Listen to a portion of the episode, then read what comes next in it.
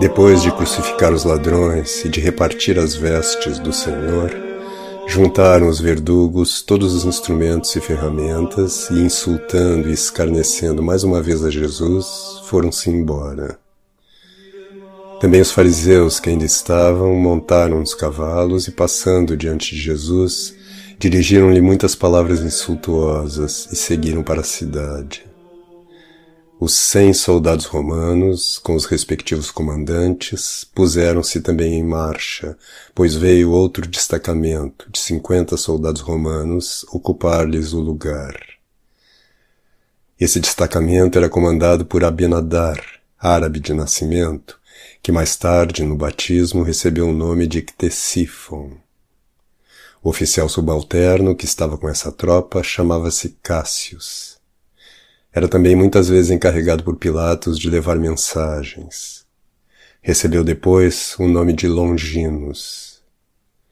Vieram também a cavalo doze escribas e alguns anciãos do povo, entre os quais os que foram pedir mais uma vez outra inscrição para o título da cruz. Pilatos nem os tinha deixado entrar. Cheios de raiva, andaram a cavalo em roda do lugar do suplício e expulsaram dali a Santíssima Virgem, chamando-a de mulher perdida. João levou-a para junto das outras mulheres, que estavam mais afastadas. Madalena e Marta ampararam-na nos braços. Quando, fazendo a volta da cruz, chegaram diante de Jesus, menearam a cabeça, dizendo, Ah, impostor! Como é que destróis o templo e o reedificas em três dias? Queria sempre socorrer os outros, e agora não se pode salvar a si mesmo.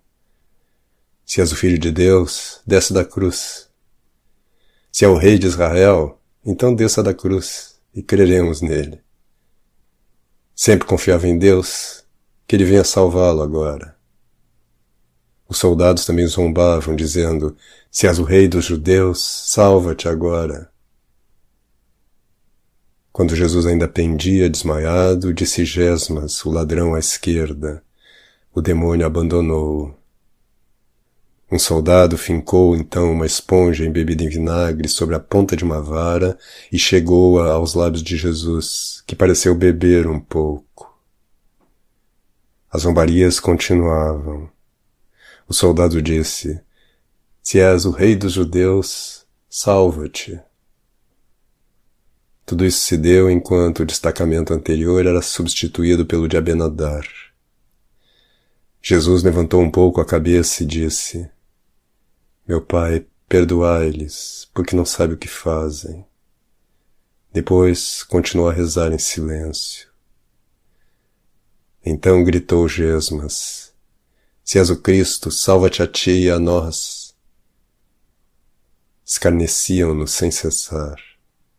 Mas Dimas, o ladrão da direita, ficou muito comovido, ouvindo Jesus rezar pelos inimigos.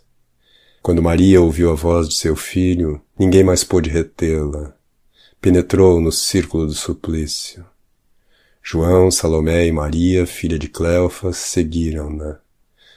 O centurião não as expulsou. Dimas, o bom ladrão, obteve pela oração de Jesus uma iluminação interior no momento em que a Santíssima Virgem se aproximou. Reconheceu em Jesus e em Maria as pessoas que o tinham curado quando era criança e exclamou em voz forte e distinta: Que? É possível que insulteis aquele que reza por vós? Ele se cala, sofre com paciência, reza por vós, e vós o cobris de escárnio. Ele é um profeta, é nosso rei, é o Filho de Deus.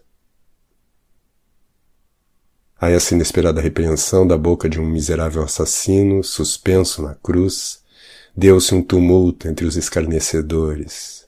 Apanhando pedras, quiseram apedrejá-lo ali mesmo. Mas o centurião Abenadar não o permitiu. Mandou dispersá-los e restabeleceu a ordem. Durante esse tempo, a Santíssima Virgem se sentia confortada pela oração de Jesus.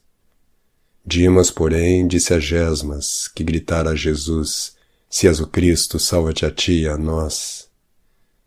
Também tu não temes a Deus, apesar de sofreres o mesmo suplício que ele? Quanto a nós é muito justo, pois recebemos o castigo de nossos crimes. Este, porém, não fez mal algum. Pensa nisso nesta última hora e converte-te de coração. Essas palavras e outras mais disse a Gesmas, pois estava todo comovido e iluminado pela graça. Confessou suas faltas a Jesus e disse: Senhor, se me condenardes, será muito justo, mas tende misericórdia de mim. Respondeu Jesus: Experimentarás a minha misericórdia. Dimas recebeu por um quarto de hora a graça de um profundo arrependimento. Tudo que acabo de contar agora se deu pela maior parte ao mesmo tempo ou sucessivamente, entre as doze horas e doze e meia, pelo sol, alguns minutos depois da exaltação da cruz. Mas daí a pouco mudaram rapidamente os sentimentos nos corações da maior parte dos assistentes. Pois enquanto o bom ladrão ainda estava falando, eis que se deu na natureza um fenômeno extraordinário que encheu de pavor todos os corações.